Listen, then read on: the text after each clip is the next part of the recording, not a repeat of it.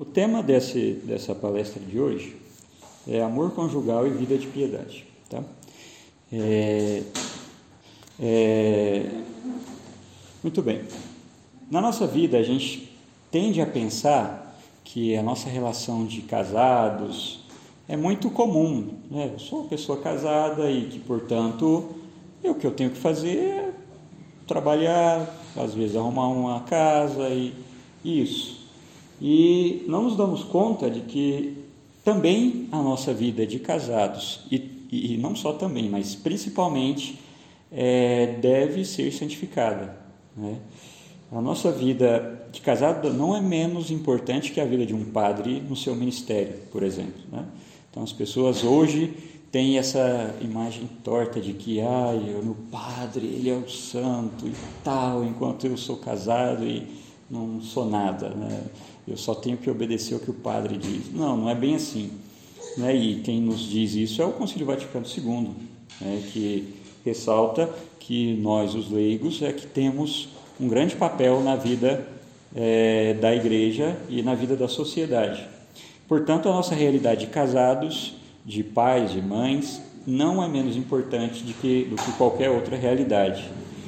É, também tem-se a tendência de pensar que, porque somos católicos, né, nós temos, que, temos o dever ao silêncio. Né? O católico não pode se expressar porque o que ele diz é manchado pelo atraso da igreja. Né? Então, o católico tem que ficar calado, ele tem que, tem que ficar quietinho, não pode participar de círculos culturais, não pode, não pode ser um intelectual, nada disso. Não, isso é um absurdo. Né? Nós, como católicos, e, e por sermos católicos, temos que viver todas as situações da nossa vida, desde que nelas possamos oferecer a Deus e não não ofenda a Deus nessas situações.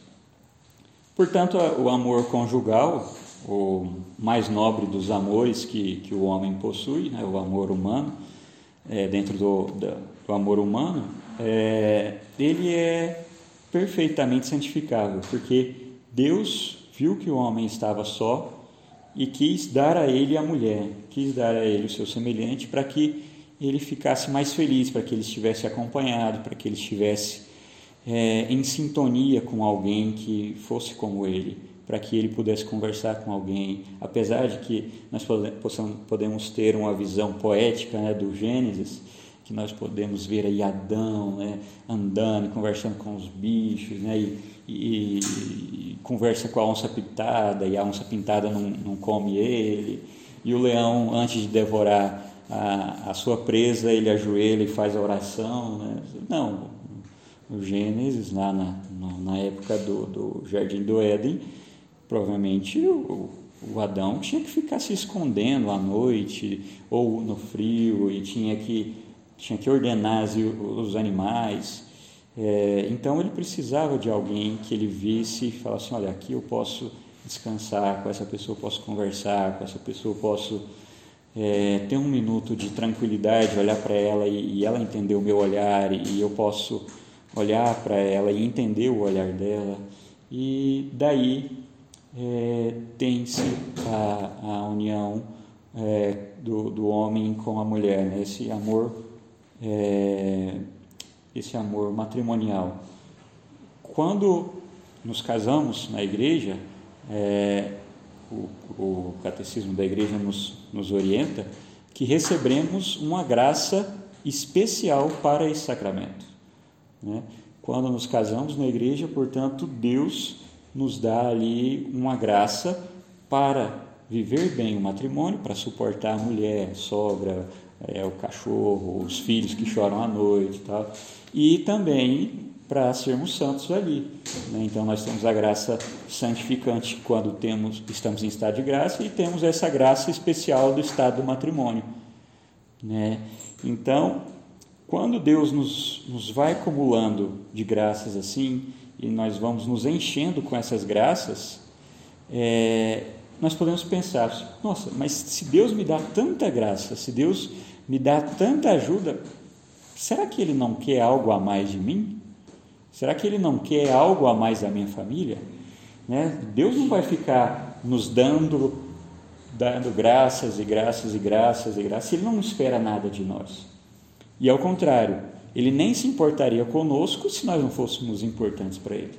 Então, é, a nossa vida de casados é, também é parte santificável e é parte e que nós temos que ter essa união com Deus para dizer a Ele, olha, Senhor, está difícil no casamento, ou então, Senhor, putz, o casamento está muito bom, né? Será, será que não está errado algum detalhe aí? Porque está bom demais. É, então, é, tem aquela frase popular, né? Família que reza unida permanece unida. Reza unida com os filhos, né? E acorda e faz ali a oração da manhã e depois transcorre, o pai vai para o trabalho, a mãe se ainda trabalha, e aí na hora do almoço eles se juntam e rezam antes de, de, do almoço, antes do jantar e antes de dormir, aquela, aquele momento de conversa, de, de elevação do pensamento a Deus e falar, oh, Vamos agradecer então o dia de hoje. Então, no, no popularzão, essa era o, a rotina de uma família até chegar à televisão, né? Até chegar à televisão. Depois chegou a televisão e mas até chegar à televisão, à internet, essa era a rotina de uma família. Né? E os filhos iam ali se ajudando, ajudando os pais, os meninos ajudavam as, o, o, pai, se tinha ali uma, um trabalho, e, e, as meninas ajudavam a mãe e tal. Ixi, deu briga. É, é, mas o que acontece? Enquanto casados, nós somos chamados a recuperar essa, essa graça do matrimônio e somos chamados a recuperar essa singularidade que as famílias católicas têm, que é essa íntima união com o seu cônjuge e com Deus. Por isso, o amor conjugal em vida de piedade, o título. É, a vida de piedade de um casal não deve ser pautada numa regra da, das clarissas, por exemplo. Né? As clarissas têm as regras lá que, enquanto estão na capela, elas não podem rezar nem muito alto para não atrapalhar os que estão ao lado, nem muito baixo, porque se estão na capela em comunidade, elas têm que rezar em comunidade. Então, se rezar baixo também não serve. Então, se, se você passa pela outra no corredor e, e, e olha para ela o pecado, né? na nossa vida de casados não é assim. Né? Na nossa vida de casado é, e de noivos, ela é o contrário. Né? Nós temos que santificá-la através dos meios que nós temos. É, às vezes, é, enfrentando a doença de um, de um parente, de um, de um familiar do meu cônjuge, que eu não tive uma grande convivência, mas que ele teve, que está sentindo essa dor e que, portanto, eu vou acudi-lo com, com o meu carinho, com a minha ajuda, eu vou oferecer para ficar com ele ali num momento de dificuldade. Ou é, nos, nos afazeres mais comuns da casa, né? por exemplo, lavar uma, uma vasilha que, que derramou o leite quando estava sendo fervido, né? e ficou aquela, aquele horror, né? a vasilha, do, a, a, panela do feijão, que é agradabilíssima de se lavar. Né?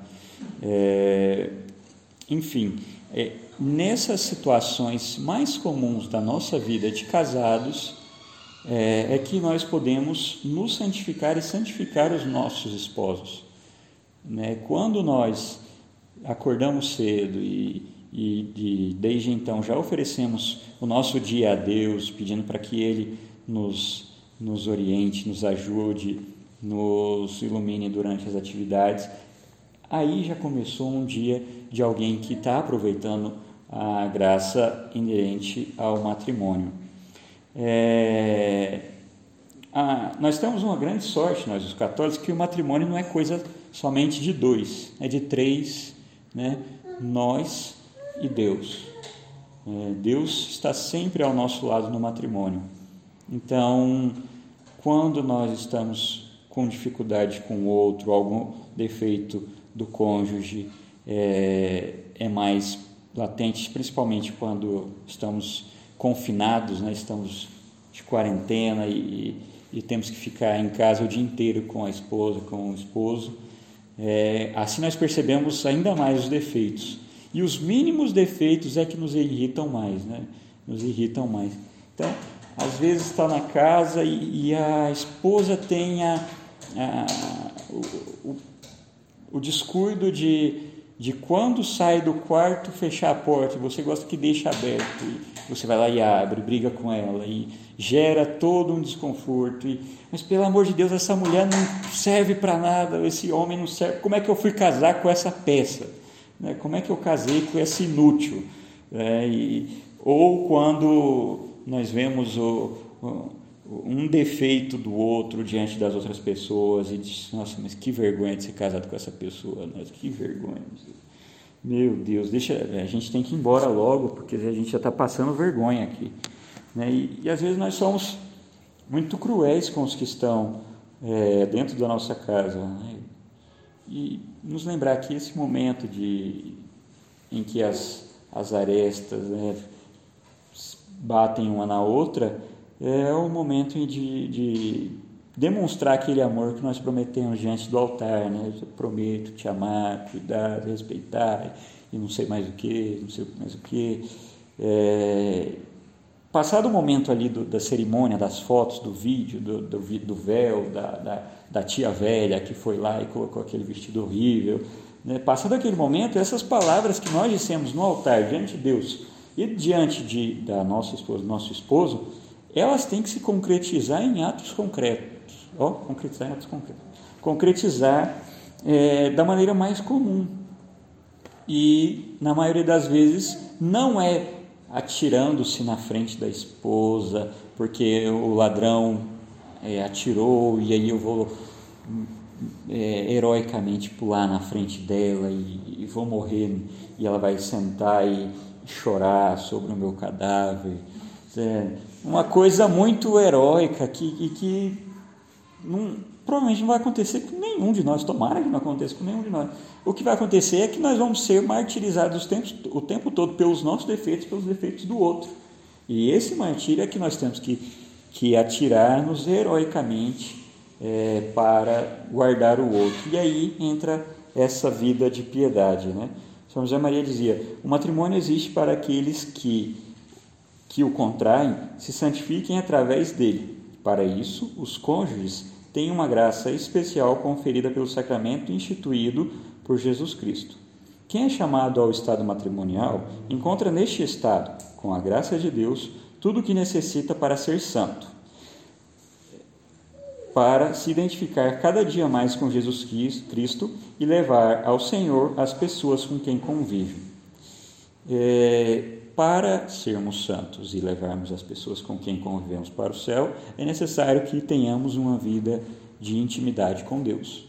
A vida de intimidade com Deus não é restrita, como eu disse no começo, aos padres e freiras e, e frades e monges. Não.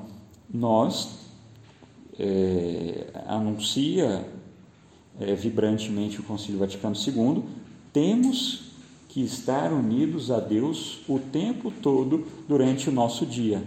E isso é perfeitamente possível se nós tivermos os momentos chaves de união íntima e sem interrupção com Deus. A vida de piedade do casal deve começar não antes pelo grupo, mas individualmente. Né? Você tem que ter o seu tempo de sentar durante a manhã, antes do seu trabalho, é, e conversar com Deus, oferecer aquele dia, é, talvez pegar o evangelho ali do dia e, e, e ler aquele evangelho e, e tirar ali um, uma boa ideia para o dia, para tentar tratar o outro. Depois, na hora do almoço, né, saber que se eu estou almoçando é porque Deus me concedeu inumeráveis graças e que por isso tenho que agradecê-lo. E durante o dia, né, durante o horário do Ângelus ou Regina Celli, é, rezar o rosário né, pessoalmente ou em família. Depois, é, se participa da missa só no domingo, tenta participar em um dia a mais durante a semana, né? Um dia a mais, depois Tá, tá, tá, aí, tem um mês que a gente está indo dois dias durante a semana, né? Então, mais um dia e mais um dia, até que, puxa, a gente está indo na missa todo dia, que legal. É, e depois, no final do dia, é, isso a parte individual. é, se sentar também sozinho, em silêncio, sem interrupção do outro, sem deixar com que o outro perceba, tirar lições daquele dia, né? Onde é que eu errei? E, e nesse exame de consciência diário, deixar um espaço para esposa, né? Ou para o esposo, né? Onde foi que eu é, não fui legal com o meu cônjuge hoje, né? Onde foi que eu podia ter sido melhor e não consegui? Né? Será que eu estou dizendo obrigado, por favor, com licença, né? Com, é, no, no, trabalho nós falamos para o chefe, né? Obrigado, com licença, né? por favor, né? E para minha esposa, né? Por favor, meu amor, né? Muito obrigado, meu amor. São palavrinhas simples, mas que denotam que o outro é importante para nós. E nesse exame tirar uma, uma boa lição para o dia seguinte, né? Amanhã eu vou melhorar no seguinte ponto. E se amanhã eu não melhorei no seguinte ponto, eu torno a, a fazer esse propósito até que eu, eu melhore. Né? Mas a gente não pode se desanimar e falar, ah, não melhoro nunca. Né? É, se a gente melhorar um defeito a cada cinco anos, olha que maravilha, né? Tem gente que não melhora há 20 anos, então um defeito há cinco anos é ótimo, tá? É, e depois a vida do casal é, junto, em oração.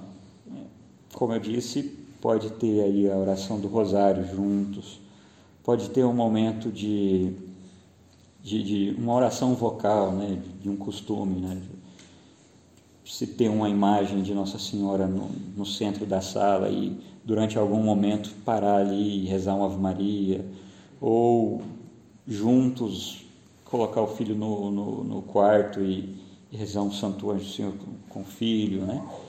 E a oração das orações, sempre juntos, né? Sempre juntos. A Santa Missa, né? Nunca deixar de ir juntos à Santa Missa. Claro, se um não consegue ir, é melhor que pelo menos o outro vá, né?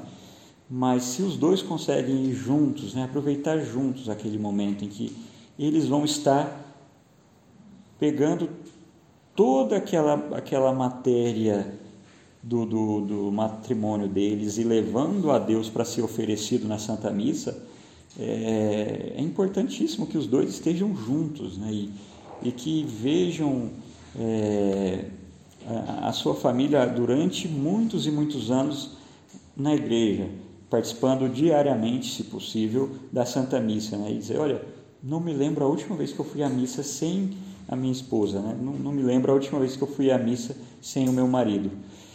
É, nesse sentido, vale a pena recuperar o significado do matrimônio sacramental, não só como um evento festivo ou familiar, que também é, mas porque entendemos profundamente o que vamos fazer, a recíproca, recíproca, recíproca entrega, entrega aceitação de nossas pessoas em sua conjugalidade. Né? Então, essa aceitação do outro que se entrega a mim e a, e a aceitação dele a mim que me entrego a ele, ela, como eu disse, deve ser vivida todos os dias e quando nós temos essa vida de piedade, nós vamos cada vez falando sim, né? sim, prometo ser fiel, prometo respeitar você, mesmo que nem nos lembremos do que foi dito na igreja, da homilia, ou do que foi falado pelos padrinhos, ou sei lá. Todas as vezes em que nos entregamos de verdade aos nossos esposos, nós estamos fazendo é, vivo aquele momento do matrimônio sacramental. Né? O, e, depois, não nos esquecermos que esse nosso matrimônio sacramental, ele pede com que sejamos também missionários, né? que sejamos apostólicos. Né? Porque é, nós não convivemos só com famílias católicas e que têm as mesmas ideias que nós. Nós não convivemos só com com pessoas que, que, que, são católicas e que vão à missa e que votaram no mesmo candidato que nós. Nós convivemos com inúmeras pessoas. E não é por detalhes como esse que nós temos que nos afastar daquelas pessoas. Se elas nos respeitam e, e são pessoas legais, né? porque se for um chato também faz sentido. Mas é, nossa família ela atinge outras famílias. Então, com o nosso exemplo e às vezes pegar um papelzinho, sentar com a esposa e dizer, olha, quais os casais de amigos que nós temos e que nós podemos rezar por esses casais de amigos? É, enumera ali cinco ou seis casais e, e anota nesse papelzinho, coloca debaixo de uma imagem de Nossa Senhora que tem na casa, né? E, sei lá, fica um mês rezando por esses cinco ou seis casais que vocês conhecem. Né? Não precisa contar para eles, não precisa falar, olha, eu estou rezando por vocês, vai dar super certo e, e vai, pode fazer o que você quiser, porque ah, conta com a minha oração. Não, não precisa disso. Né? A nossa simples atitude de casal é, que, que gosta desses amigos né? e, que, e que quer o bem deles, é, já vai mover o coração de Deus para talvez se eles estão com uma dificuldade financeira ou se estão com alguma dificuldade é, de, de, de, relacionamento ou se estão buscando o objetivo, talvez essa oração que vocês estão fazendo aí há um mês por esse casal vai servir de muita ajuda. Né? Nossas orações elas nunca, nunca ficam sem gerar um fruto, né? nunca, nunca. Pode ser a oração mais intranscendente, Pode ser que você passou na frente de uma igreja e disse: Olha, Deus está aqui, né? E, segue a viagem. Né? Não vai ficar sem fruto essa, essa pequena oração né? de Deus está aqui. Imagine quando separamos ali aqueles casais que nós queremos muito bem, colocamos o nome escrito ali e falamos: Olha, que Senhor, né, vamos vamos estar tá oferecendo aí tudo por eles. Imagina quanto bem eles vão poder receber, né? E imagina que melhor, melhor ainda, olha, eles vão estar muito bem na vida, vão estar muito felizes, só que vocês vão estar muito felizes, muito mais do que eles, porque vocês vão saber, olha, porque eu rezei por eles, é, eles estão vivendo uma vida melhor. E isso vale também para para os nossos filhos, né? Os que já têm filhos, né, que, que passem um tempo e que rezem diariamente e que brinquem, né, que não sejam apenas a figura do, do, do, do, do pai mal, da mãe rígida, não, a figura do, do meu amigão, né, do meu amigão. Né, muito mais né, na outra na, na, outra vez que nós estivemos aqui, tinham outros casais e Dom Levi, na oportunidade, uma uma mãe perguntou a ele, né? Como eu faço para não ser tão rigorosa e não ser tão, tão frouxa com meus filhos? Né? Ele disse: seja amigo, seja amigo do seu filho, né? E isso marcou, porque depois a gente foi trocar ideias, né? E as outras pessoas, mesmo as que não tinham perguntado, né? Elas falaram: olha, essa resposta dele realmente, né? É, então, nossa relação com os filhos, ela deve transparecer essa vida de piedade que nós temos. Né? Se nós temos essa comunhão com Deus e queremos que o nosso filho siga esse caminho, olha, então devo transparecer que eu rezo, devo transparecer a, a, ao meu filho que, que eu procuro ser alguém legal, que eu procuro não, não defraudar as pessoas, que eu procuro não trair os meus amigos, nem o meu cônjuge. É, e os que não têm filhos devem muito mais é, viver essas virtudes, como uma preparação para quando puderem ter os filhos, ou é, vivendo já agora uma maternidade, uma paternidade espiritual com os outros que nos cercam e que ainda não são casados, né, que ainda são novos, que podem é, dar muito fruto se forem tratados bem. Né? Então, que não tem filhos ainda, pode pensar, né? Olha, é, tem um fulano aqui que é jovem, né? Tem um fulano aqui que é, que é um adolescente, vamos, vou rezar para esse fulano, né? Vamos oferecer muita, muitos sacrifícios aí por ele, para que, que possa tomar boas decisões na vida e tal. E nunca desanimar, né? E agora em ambos os estados, né? Se Deus só me deu um filho, ou se Deus não me deu um filho, ou se Deus me deu cinco filhos e eu queria dez ou se me deu dez, eu queria dois. Isso é mesquinhez, né? Mesquinhez, ficar contando, ah, eu queria cinco, ah, eu quero seis, ah, eu quero nenhum, eu quero dois e um cachorro, eu quero um e dois gatos. Isso é mesquinhez, né? Ficar pensando, né, quantos filhos Deus vai me dar, ficar pensando, nossa, será que Deus vai me dar filhos ainda? E, e Deus tem que me dar filhos, Deus tem que, tem Não, isso é, vamos, peraí, né? Quando nós nos casamos, nós prometemos ser abertos à vida. Ser aberto à vida é se Deus me der, ok. Se Deus não me der, ok. E se Deus, e se Deus me der cinco, opa, legal. E se Deus não me der cinco, legal também. Agora, se Ele me der dez, legal e vou trabalhar, porque dez é mais difícil que cinco.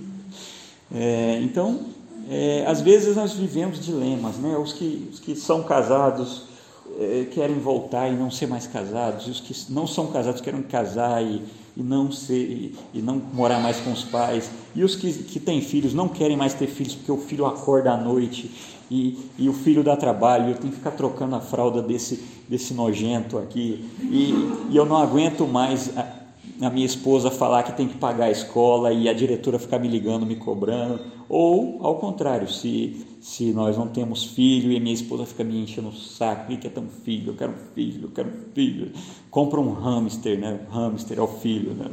Mas enfim, é... às vezes a nossa entrega a Deus ela, ela precisa ser diária e sempre conversando com Deus, né? Aqueles que, que têm um coração muito grande, muito e muito junto de Deus, eles não têm muito o que reclamar, né? Eles, é, eu vou dar o exemplo de São José Maria. Né? São José Maria tinha as piores condições para fundar uma instituição, né? Ele tinha diabetes, o pai, ele, o pai dele tinha falecido assim que ele ia ser ordenado, ele enfrentou a guerra civil que, que teve, que quase foi morto, é, ele tinha reumatismo, ele tinha ele não tinha dinheiro, ele tinha um, um irmão que era meio rebelde, enfim, ele não tinha nada, né? Olha, e, e, além do mais era espanhol, espanhol, espanhol, Espanha arriba, Espanha abaixo, Espanha direita, esquerda, pero sempre Espanha. Espanhol só vê a Espanha, só a Espanha, só a Espanha. Né? Nós brasileiros não, nós queremos ir para a Europa, queremos ver os Estados Unidos, ir na Disney, queremos. Não, o espanhol não, Espanha, eu quero ver a Espanha, Espanha, Espanha. Né? E São José Maria viu, ao contrário, que poderia fundar algo que fosse universal e, e, e que poderia viajar o mundo inteiro anunciando às pessoas que elas poderiam ser santas. Né? Então, é, ele até falava, né? É, vamos deixar a mística do Oxalá de lado, né? Oxalá se eu fosse bem de saúde, Oxalá se eu fosse rico, Oxalá se eu fosse, se eu fosse padre, se eu fosse freira, se eu não tivesse filho, se eu tiver. Né? Vamos deixar isso de lado, vamos aproveitar o que a gente tem. O que a gente tem oferecido a Deus e, e, e oferecido a Deus e, e, sendo muito agradecidos, dá muito fruto e, e toca o coração das outras pessoas. Deus se envolveu conosco nessa aventura do casamento, porque quis, porque nos ama profundamente e deseja a nossa felicidade e porque quer que sejamos luz para os outros e que formemos uma autêntica igreja doméstica com os nossos filhos. Na medida em que a família cristã acolhe o Evangelho e amadurece na fé, torna-se uma comunidade evangelizadora.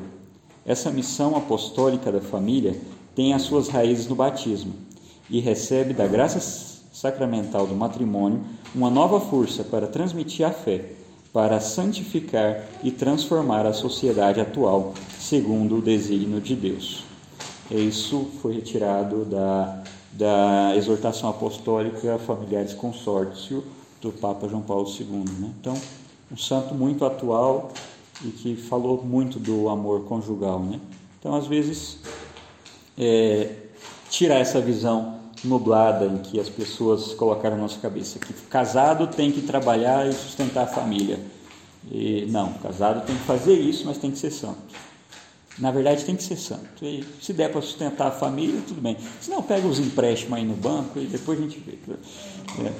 Mas trabalhar, né? tem que trabalhar. Mas, enfim, é, tem que ser santo primeiro, né? os casados. Né? Se não forem santos, né, a sociedade não vai ser nada. Se vocês, se vocês, vocês, cada um de vocês não forem santos, a sociedade não vai ser nada. Né? Não, o movimento que nós temos que fazer não é ir para a rua, né? presidente, e o, o, STF é uma porcaria, e o, o Biden ganhou, e, e, o aborto vai ser aprovado. Isso aí pouco importa, né? isso aí pouco importa. Quer aprovar o aborto? Aprova. Quer, quer, o que nós podemos, podemos impedir, nós vamos impedir. Né? O que nós podemos é, apresentar de argumentos lógicos e, e intelectuais para combater aquilo, nós vamos fazer.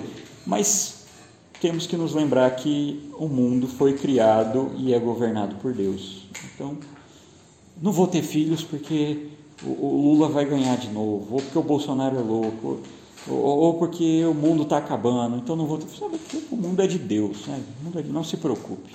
Tenham filhos, tenham, vivam santamente os seus matrimônios e comecem a pequena revolução de uma família santa. Né? A pequena revolução de uma família santa.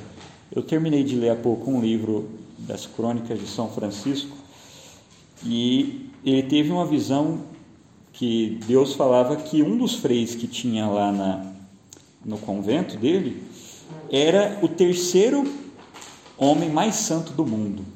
Já pensou? O terceiro homem mais santo do mundo está aqui. Né?